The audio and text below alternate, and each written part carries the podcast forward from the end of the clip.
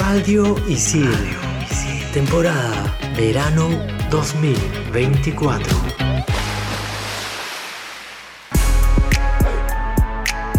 ¿Sabías que?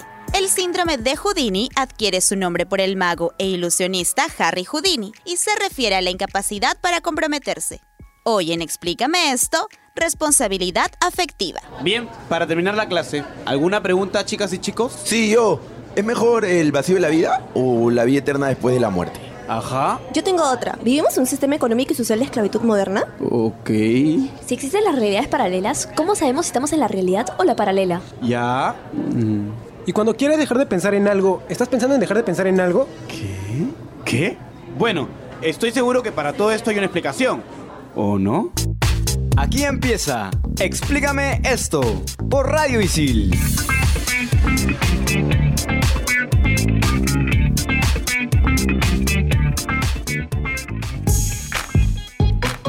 Hola con todos y bienvenidos a Explícame esto por Radio Isil. Mi nombre es Mauricio Ordeguer y me encuentro en cabina acompañado como siempre de Carmen Perrenzo. Chicos, hoy estamos en la presencia de una licenciada que tranquilamente por grabar estos programas nos puede llevar a terapia o nos puede recomendar De algo, hecho, algo que hasta sirva. siento, hasta siento en el tono de nuestra voz que estamos como que tímidos, tratando de dar nuestra mejor impresión.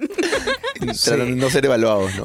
Vale, en verdad, yo creo que no todos los psicólogos especialistas de- del área de salud mental se ponen a analizar a cada persona. Yo creo que no lo hacen. Empecemos con esa pregunta. Hola, Tamara. empezar por ahí.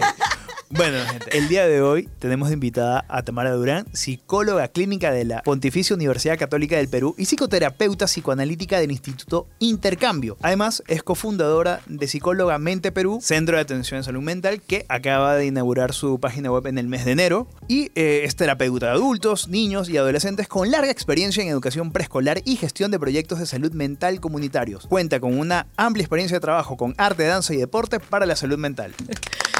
Hola, hola, gracias por la invitación. El tema que nos convoca el día de hoy, pues es algo, yo no sé si decir tan moderno, tan contemporáneo, porque creo que esto se le ha llamado de distintas maneras a lo largo del tiempo. De repente, hoy en día es más popular, más común, porque tenemos redes sociales, mencionar responsabilidad afectiva. ¿Quién no ha escuchado que en algún momento lo lees en memes, lo lees en post, conversas con tus amigos y te dicen, es necesario tener responsabilidad afectiva? Bueno, de hecho es una palabra que sí se ha, bueno, un término que se ha puesto bien de moda últimamente. Estoy de acuerdo con lo que dices, que el hecho de tener redes sociales genera que algunos conceptos que pueden sonar psicológicos también se conviertan, ¿no? En algo, en un trending topic, en un meme, ¿no? Los empecemos a replicar, a escuchar por todos lados y se empieza a generar un poco un significado colectivo, social alrededor de esto, ¿no? Pasó con las red flags, con el narcisismo, con las relaciones tóxicas y, bueno, la responsabilidad afectiva también ha entrado dentro de esa categoría. Y en realidad, más que un concepto psicológico que no existe definido como tal dentro del mundo de la psicología, responsabilidad afectiva, creo que suma una serie de eh, conductas, formas que están relacionadas a cómo nos vinculamos con los demás, cómo tenemos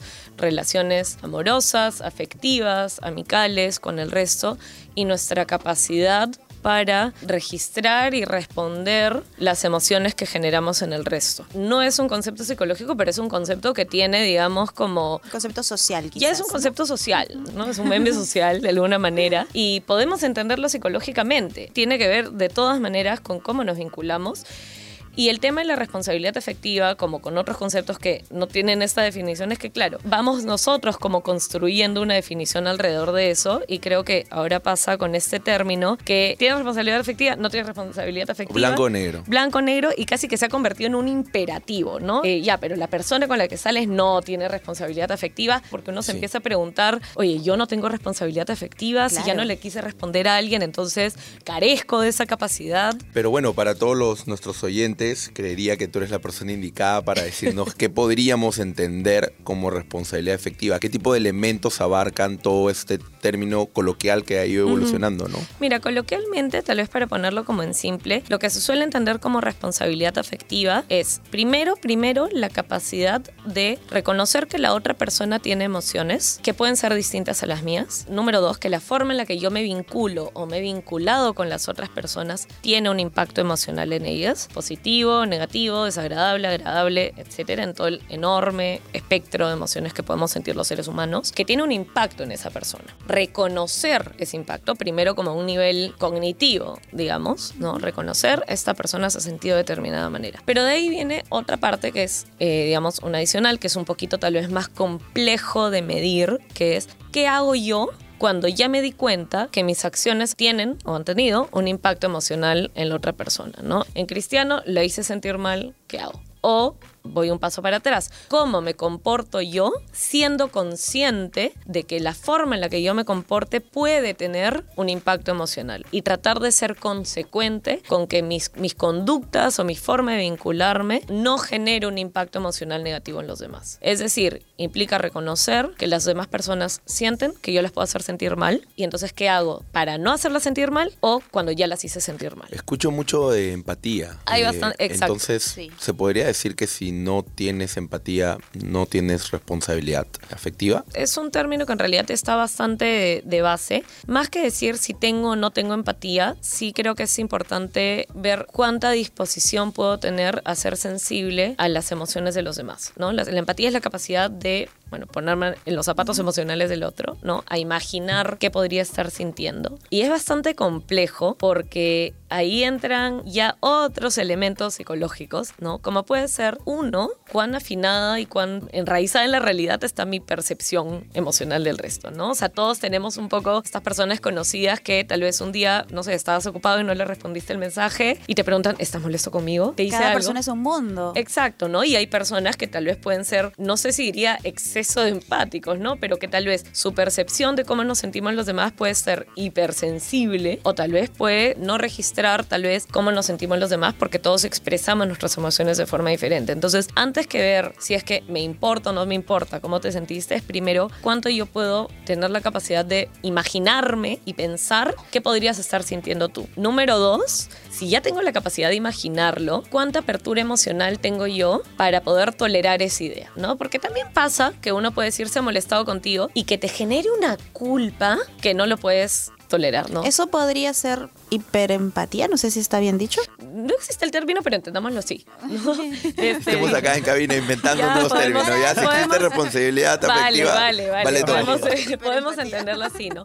O en todo caso, más que hiperempatía, que te genere a ti también como una reacción emocional muy fuerte, la posibilidad de generar displacer en los demás, que sucede también, ¿no? Y que también desde el otro lado puede ser complejo, puede ser un poco problemático para uno, ¿no? Porque si uno siente siempre que tiene que estar caminando sobre cáscaras de huevos para que nadie se moleste contigo, tampoco te permite a ti Poner límites. poner quizás. límites, exacto, poner límites, ser Bueno, honesto. De hecho está mal, que, o sea, creo que es lo que siempre te dicen, de que no, no deberías poner siempre a todos por encima tuyo y a veces tienes que ponerte a ti por encima del resto. Yo ¿no? pienso que Exacto. siempre deberíamos estar nosotros primero, porque me baso en, en- en mi experiencia propia. Creo que si tú no te amas bonito a ti y tú no te comprendes bonito a ti, no... Bonito. Es que tienes que comprenderte bonito. Tienes que ser empático contigo mismo, Mauricio. Hay que ser empático con uno.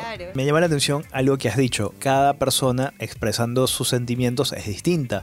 Pero por línea general, ¿por qué al ser humano le cuesta tanto hablar de sus sentimientos? Mira, es una muy buena pregunta. Yo no sé si diría al ser humano en general, porque los seres humanos tenemos la capacidad, que sí nos diferencia un poco como especie, la capacidad de pensar acerca de nuestros propios estados mentales y afectivos. Si nos ponemos técnicos, digamos, hay algo que se llama la corteza prefrontal, que es la parte como coronilla de la cabeza, en la frente del cerebro, que es la parte más desarrollada del cerebro y es la parte que nos permite procesos mentales más complejos, como la metacognición, que es específicamente lo que estás diciendo, pensar acerca del pensamiento. Entonces, nosotros sentimos emociones y después uno puede darse cuenta que está sintiendo una emoción. Una cosa es estar triste y otra cosa es decir, oye, me siento triste. Ahí es una capacidad de darte cuenta de lo que estás sintiendo. Pero después, culturalmente, también tiene que ver con cuánto se nos ha criado, educado, generado, favorecido, que podamos darnos cuenta de lo que estamos sintiendo. Esa sí es una capacidad que se desarrolla. ¿Cómo se desarrolla? Cuando desde, si desde que eres chiquito, tus adultos que te han cuidado te han reconocido tus emociones. Se han dicho, oye, estás molesto, estás triste, esto no te ha gustado. Y conforme te lo van hablando desde chiquito, tú vas desarrollando la capacidad de identificar, ponerlo en palabras y después, por lo tanto, sentirte en confianza para poderlo comunicar. Como ¿no? tú dices que tiene que ver también con, con la cultura con la que crecemos, Ujú. con la idiosincrasia con la que vamos formándonos desde pequeños. Pienso que también tiene que ver con la vulnerabilidad. Creo que en general a todos nos da miedo ponernos en situación vulnerable porque... ¿Sientes que te van a juzgar o? Ajá, O sea. O porque pienses de repente que vas a molestar tú y tus sentimientos, ¿no? En todo caso, cualquiera de las opciones que están diciendo, la, la palabra que has usado, vulnerables, es bien central porque se puede sentir, entre comillas, peligroso compartir lo que verdaderamente uno siente. Peligroso ya sea porque se van a burlar de ti, porque te van a hacer daño, porque te pones en una posición de vulnerabilidad y no sabes cuánto te va a aceptar o sostener el otro. Y para muchas personas también pasa que a veces hacemos este bailecito de dar un pasito para adelante, dos para atrás, te muestro un poquito, después me retiro, ¿no? Este, me escondo para que no me chotees, ¿no? Entonces, siempre en las relaciones eh, humanas, abrir nuestra vulnerabilidad es algo que cuesta, es algo que da miedo. Y eso también tiene que ver con cuánto nosotros hemos sentido a lo largo de nuestra historia personal que compartir nuestras emociones está bien recibido. O si sentíamos de que si lloraba me castigaban o me ignoraban o me ridiculizaban, pues por supuesto que voy a seguir sintiendo eso de grande, no lo voy a querer compartir. Mientras vamos procesando poco a poco toda esta información que de verdad está súper genial y que está desmitificando muchísimas cosas que hemos visto en redes, ya venimos con más aquí en Explícame esto por Radio Isil. Explícame esto por Radio Isil.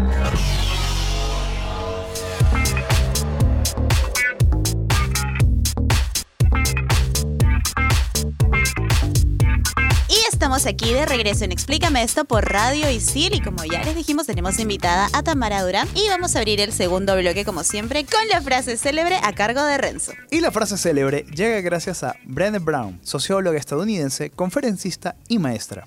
No puede ser una cosa sin la otra. Se puede medir el coraje de una persona mediante su capacidad para ser vulnerable. Como tú nos decías Tamara, ¿no? Nos ponemos vulnerables, no sabemos cómo lo va a tomar la otra persona. Y sí, yo sí pienso igual que Brené Brown, nos está escuchando claramente. Compartimos su pensar. Hay que tener coraje, si hay que quieres que tener te escuche, valentía. tienes que hablar en inglés, por favor. Hello, my name is Carmen Paz. Bueno, vemos que el inglés de Carmenpa es bastante fluido. Bueno, lo que sí, ya metiéndonos otra vez en, en el tema, quería preguntarte, ya con esto al final de esto de ser vulnerables y crianzas y demás patrones, me llamó algo poderosísimamente la atención que dijiste, esto sucede si los adultos que te criaron validaron tus emociones. ¿Qué tanto se relaciona la inteligencia emocional con esto de la responsabilidad afectiva? Mira, bastante en realidad, porque tiene que ver también, es- estamos hablando en el bloque anterior de la capacidad para darse cuenta cómo se puede sentir el otro, ya sea para darse cuenta que se está sintiendo, que se ha sentido, o para imaginar un poco por adelantado, ¿no? Pero la otra parte, que era lo que estábamos comentando, inteligencia emocional, digamos, si entramos por ahí, no solo tiene que ver con nuestra capacidad cognitiva de pensar o ponerle nombre así como de una manera más académica, intelectual, estás triste, ¿no? Te has molestado conmigo, sino también para nuestra capacidad personal de tolerar las emociones difíciles. Y esa es la parte más complicada, porque claro, podemos pensar en abstracto que alguien se moleste contigo, pero de ahí uno poder tolerar emocionalmente que alguien esté molesto contigo te hace sentir ansioso, te asusta, te da cólera a ti de vuelta, te pone los pelos de punta y te hace alejarte de esa persona porque no, no quieres afrontar eso. ¿Cómo me siento yo y cuánto puedo regularlo para poder abrir espacio dentro mío, las emociones difíciles del otro y las emociones difíciles mías también? Eso también es una capacidad difícil que es necesaria dentro de este, de este tema vincular del que estamos hablando. Yo quisiera llevarlo a un mundo un poco en el que creería yo y todo el mundo creería que debería tener bastante importancia, pero aún así vemos que hay escasez de interés por el tema, que es el mundo de las citas. Ujú. Empezamos por la pregunta quizás más básica que te pueden hacer, que es, ¿es posible que una persona pueda tener una relación sana si es que no trabaja en la responsabilidad afectiva o en la inteligencia emocional? Es una pregunta bien grande esa también, ¿no? O sea, creo que todos más allá de... Voy, voy a dar un poquito atrás, ¿no? A veces aparecen como estas frases de ¿qué cosa necesito hacer yo primero para estar bien en mis relaciones, ¿no? Como que siempre te dicen, hay un montón de estas frases dando vueltas en internet de quiérete a ti primero antes de querer a los demás. O si no te quieres tú, ¿cómo te va a querer el resto? Yo pienso Y- eso, yo pienso eso. Uf, pero es una carga bien grande, ¿no? Es como que tengo que esperar a llegar a un nivel... Creía que lo estaba haciendo muy bien.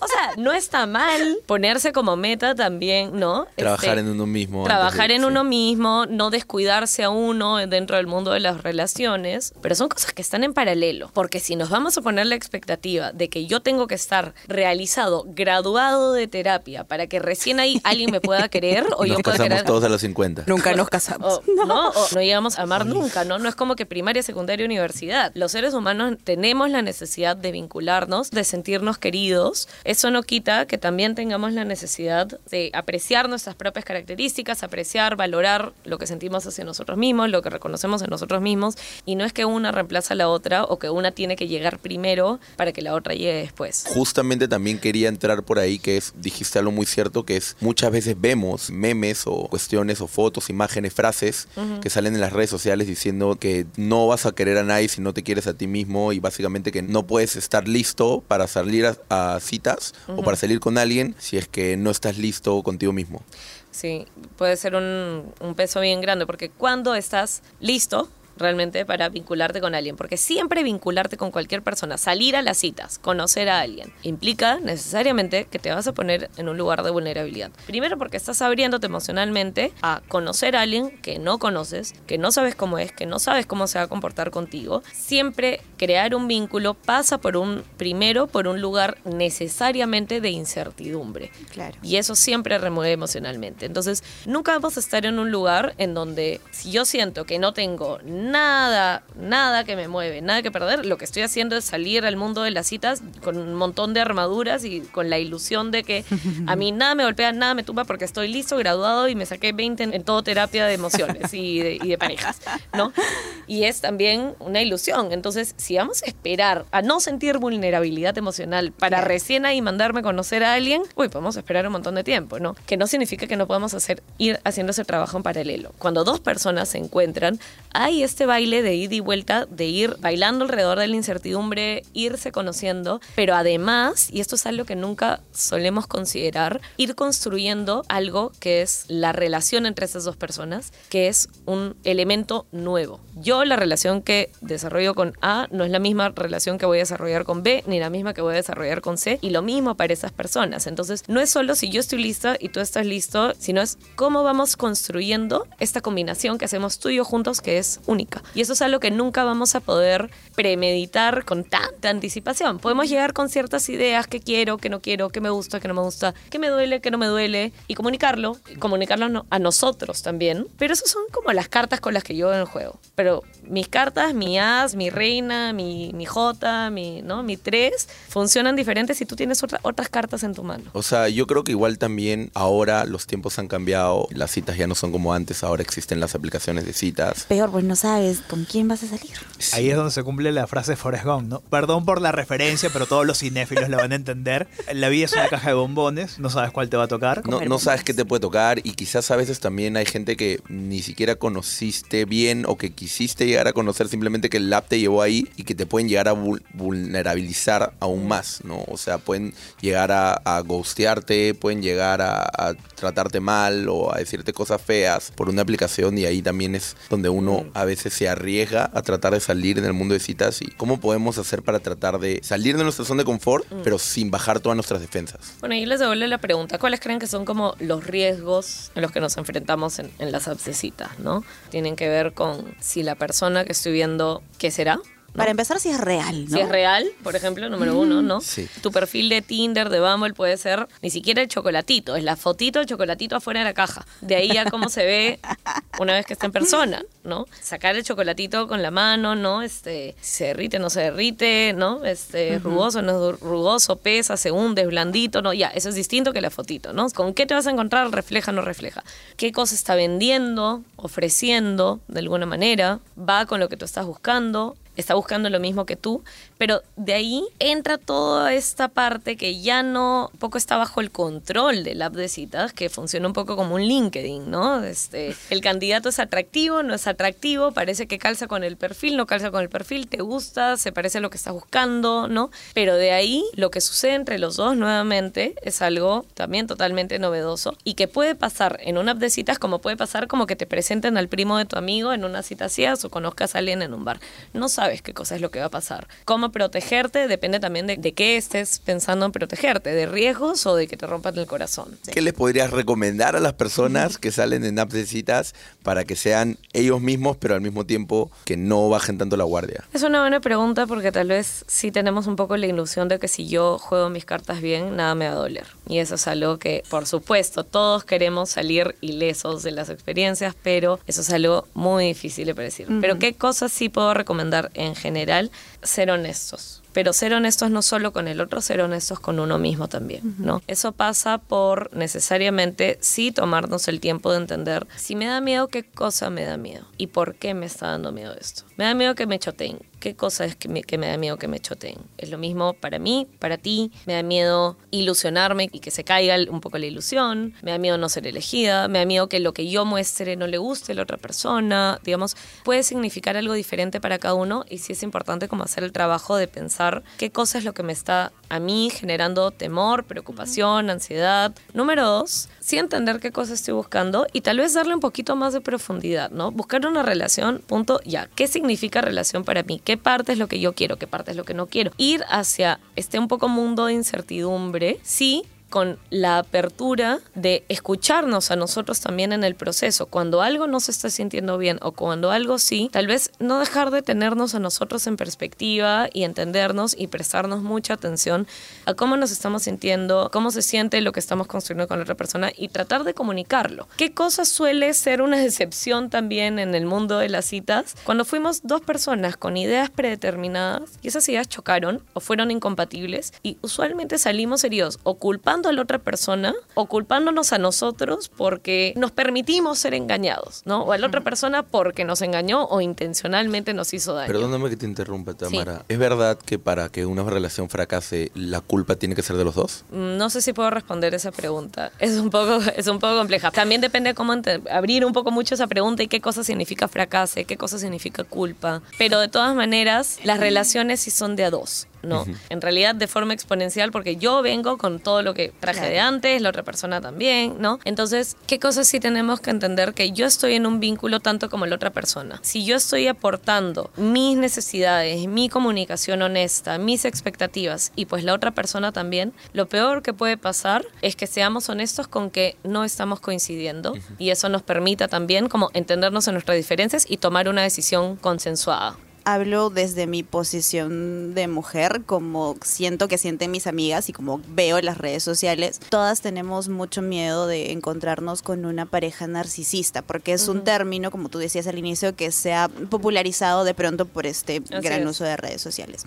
Entonces, a mí es algo que me aterra, me aterra cruzarme con una persona narcisista. ¿Qué sugerencias o qué consejos podrías dar a las personas para que estén alertas de repente qué cosa no debo permitir o cuáles son los límites que deberíamos poner para no cruzarnos con algo que nos vaya a hacer daño, ¿no? Voy a separar tu pregunta en tres partes. Primero, la probabilidad de que la pareja que encontremos tenga un trastorno narcisista de la personalidad es baja. No porque no exista ni porque no haya prevalencia, sino para que calificar dentro de un trastorno de personalidad no son 5 de cada 10 personas con las que salgas. Yo quisiera primero plantear que salgamos del temor de, uy, tenía un diagnóstico o no tenía un diagnóstico, porque si yo pongo toda la responsabilidad en que la persona tenía un diagnóstico no tenía un diagnóstico, yo estoy dejando de ver cuál fue como mi rol en llegar a esa situación y descarto un montón de señales. Solo por el hecho de que no tengo un diagnóstico no significa que haya cosas que no se puedan sentir mal para mí. Mi recomendación es, primero que nada, salir del temor de encontrarnos con un diagnóstico, olvidarnos un ratito de las etiquetas que en realidad son responsabilidad de los clínicos y tienen la única función de entender, tratar, medicar, trabajar con nuestros pacientes. Para las personas, digamos, el ciudadano común, no tenemos la capacidad ni la potestad de diagnosticar, entonces yo recomiendo redirigir la atención a cómo se está sintiendo este vínculo para mí.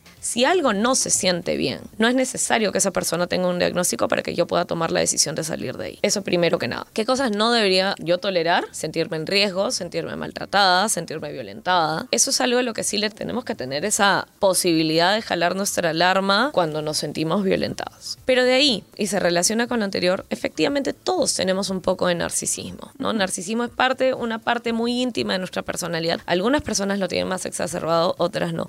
Y bueno, para terminar con la pregunta, ¿qué límites tendríamos que poner? Los límites en realidad, más que hacia la otra persona, tienen que ver con límites que me pongo hacia mí misma, porque uno no puede controlar la conducta de los demás. Entonces yo no puedo controlar que tú me grites o no me grites, que me respondas el mensaje o no me respondas el mensaje, pero sí puedo pensar en cómo me quiero vincular yo contigo y yo poner un límite a eso. Si yo no me siento respetada en esta relación, mi límite va a ser dejar de estar en esta relación, retirarme. Desde el comienzo, ¿no? O sea, estamos hablando del mundo de las citas, en donde salimos y empezamos a conocer personas, ¿no? No estoy hablando de relaciones a largo plazo violentas, ¿no? Sí escuchar mucho cómo me estoy sintiendo y si esto se siente bien para mí o no. Y algo que pasa mucho es que cuando algo nos duele o algo no nos gusta o algo no cumple con las expectativas o deseos que teníamos hacia una relación, solemos etiquetar a esa persona automáticamente como la mala. Dícese el inconsciente, el tóxico, la narcisista, la loca, ¿no? También es como librarnos nosotros también un poquito de la responsabilidad que quizás nosotros hayamos exacto, tenido. Exacto. Entonces podemos pensar, uno, antes de ponerle una etiqueta, no me gusta porque esta persona se vincula de una manera diferente a la que yo quiero para mí, ok, entonces le estoy tratando de cambiar, es algo que le funciona a ella, o puedo yo salir y elegir otra cosa, otra persona para mí. Dos, le he comunicado que esto no se está sintiendo bien para mí, y eso no significa que yo le comunique que automáticamente tiene que cambiar. Puedo tratar de comunicar cómo se está sintiendo esto para mí, no sé, ¿no? Eh, a ti te gusta sentir que yo estoy presente, que no te estoy gosteando, que no estoy ignorando, pero yo no tengo el celular en el bolsillo, no lo, no lo respondo todo el tiempo. ¿De qué otra manera te puedo hacer sentir que sí te estoy considerando, pensando, que no sea responderte mensajes todo el día como tú quisieras que yo haga? O, punto número tres, estoy comunicando y estoy yo pudiendo tolerar que esta persona funcione de una manera diferente y muchas veces pasa que todos llegamos ya con heridas, con traumas, con experiencias que han sido dolorosas a una nueva relación y a veces sin darnos cuenta se las transferimos y proyectamos cómo se han sentido otras personas con nosotros y asumimos que cada nueva cosa que esta persona me haga que no me guste, ya le pongo un poco la etiqueta o ya siento que se está repitiendo algo y muchas veces generamos estas situaciones que estamos tratando de evitar. Y eso es algo que se llama profecía autocumplida. Es decir, yo siento que no me vas a responder y por lo tanto yo te dejo de mandar mensajes. Entonces yo te digo, ya ves que no me hablas y tú me puedes decir, no me escribiste tú tampoco. ¿no? Claro. Ahí sí es lo que decía hace un rato de que las relaciones son co-construidas, son de ida y vuelta y sí es importante ver cómo estoy yo poniendo los bloques en esta relación, no solamente si me gustan o no me gustan los de la otra persona. Bueno, para todos los oyentes creo que ya, ya quedó clarísimo lo que tienen que hacer y mientras yo voy actualizando mi perfil de Bumble, nos vamos a ir a una pequeña pausa. Explícame esto por Radio Isil.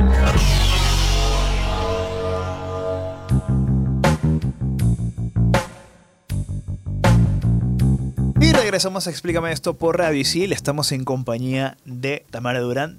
Tamara, de verdad, nuevamente mil gracias por estar con nosotros en esta charla tan inmensa e impresionante. Recopilando todo lo que nos has dicho, quería preguntarte, ¿hay alguna, algunos consejos, algunos tips para que nosotros mismos podamos madurar en nuestro manejo de emociones y así tengamos una responsabilidad afectiva, entre comillas? Aparte de ir a terapia, mi recomendación universal, siempre, si estamos solos y queremos trabajar como en nosotros mismos, ¿no? Tomarnos el tiempo de pensar en nosotros, pensar en nuestras emociones, pensar en cómo nos sentimos y tratar de entender por qué a detalle es una buena manera de ponerlo en práctica. Es, es algo que se trabaja con la práctica, que es una habilidad que se va desarrollando, conversarlo, escribirlo. Cada persona se siente cómoda de distintas maneras, a algunos les gusta escribir, otros les gusta conversar con alguien, otros les gusta sentarse a reflexionar consigo mismos, pero mientras más vayamos poniendo en práctica el poner el- en palabras y poner atención en lo que estamos sintiendo y tratar de entender por qué, es una habilidad que se va desarrollando. ¿Por qué digo en nosotros mismos? Porque sí es importante aprender también a registrar cómo nos sentimos para poderlo diferenciar de lo que nos imaginamos que está sintiendo la otra persona. Si ya estamos hablando de trabajar esto en pareja, en realidad también se puede trabajar de manera conjunta, ya sea si estoy saliendo y conociendo a alguien o si tenemos una relación que estamos tratando de mejorar, de trabajar. Mejorar la comunicación eh, efectiva, y no digo comunicación a secas porque comunicación podemos gritarnos y es comunicación, ¿no? Podemos dejarnos notitas pasivo-agresivas y es, y es comunicación, ¿no? Pero una comunicación efectiva, en donde yo hablo desde cómo me siento yo, En lugar de decir tú, que tú haces esto, que tú haces esto, que tú haces esto, tú estás mal, tú estás mal, tú estás mal, sino compartir cómo me estoy sintiendo yo, qué cosa es lo que yo creo que me hace sentir esto, compartirlo con la otra persona, recibirlo de la otra persona, ¿no? Y hacer un puente para poder dar lugar a... Trabajar en ello. a tra- sí, ahora, ¿qué cosa implica trabajar en ello? Primero es poder construir una manera que se sienta bien para los dos para compartir esto. Muchas veces decimos hay que comunicarnos y perdemos de vista a veces ciertos detalles como por ejemplo cómo se siente cómodo para ti y para mí decirnos las cosas difíciles. Y ahí viene la segunda parte. Si nos hemos herido, ¿cómo necesitas tú o cómo necesito yo que reparemos eso que se ha herido? Que es la otra parte de la responsabilidad afectiva en todo caso. No es solo reconocer que te hice daño, porque yo puedo reconocer que te hice daño y te, dije, y te digo, bueno, ya, perdón, pues perdón. ¿Cómo tomas las cartas en el asunto? Sí, y tal vez ahí viene el otro lado de no solo entender cómo se siente la otra persona, sino también qué cosa necesita la otra persona y si yo quiero o puedo dárselo de esa manera. Tal vez para ti que yo te diga, bueno, perdón, es suficiente. Tal vez otra persona lo que necesita es que yo le reconozca por qué se dio y de qué otra manera lo voy a hacer. Tal vez otra persona necesita una que no promesa. necesitan- hay, claro, hay personas que no necesitan palabras, sino acciones. Eh, por ejemplo, ¿no? Entonces, conversar de cómo vamos a reparar o cómo puedo hacer yo para prevenir esto en el futuro o que puedas entender que esta es mi única manera de funcionar y no puedo cambiar porque me estás pidiendo que cambie algo que es muy íntimo mío, muy intrínseco mío, incambiable y si te hace daño lo puedo entender, pero no puedo cambiar esta parte de mí. ¿Qué otra cosa podemos hacer para encontrarnos y entendernos mutuamente? Negociar tal vez. negociar y negociar parte no de cuánto yo cedo, sino de entendernos ambos en este desacuerdo. ¿Qué sientes tú? ¿Qué siento yo? ¿Por qué se está dando esto? Y si estamos dispuestos a encontrarnos en algo que nos funcione a los dos, crear nuestros acuerdos, crear nuestra forma de reparar, crear nuestra forma de comunicarnos. Bueno, muchísimas gracias Tamara. En verdad creo que este programa nos ha servido a todos, no solo a, a los que están escuchando, sino a nosotros también en cabina para conocernos un poco más. Cuéntanos un poco más sobre Psicólogamente Perú, cómo pueden hacer para contactarte para sacar una cita vía la página web, vía Instagram. Psicólogamente Perú es una institución de tra- que trabaja la salud mental, hacemos psicoeducación y también tenemos una línea de atención. Tenemos terapia virtual, terapia presencial en cuatro distritos de Lima y tenemos una línea de ayuda de proyección social para personas con bajos recursos. Nos pueden encontrar en Instagram en Facebook como Psicólogamente Perú y nos pueden encontrar en nuestra página web como psicólogamente.p y si entran ahí a través de la página web pueden solicitar el servicio de atención psicoterapéutica y ahí mismo pagar, agendar, elegir a tu terapeuta y conocer más de todo el trabajo que hacemos. De hecho, hasta sentimos en realidad que deberíamos tener una parte 2 del programa. Y sí, ahí nos encantaría volverte a tener. Encantada todas las veces que necesiten. Muchísimas gracias por la entrevista. Gracias a ti por venir. Chicos, ha sido bonito conversar con ustedes. Y nos escuchamos en el próximo episodio aquí en Explícame esto por Radio Isil. Radio Isil. Temporada Verano 2024.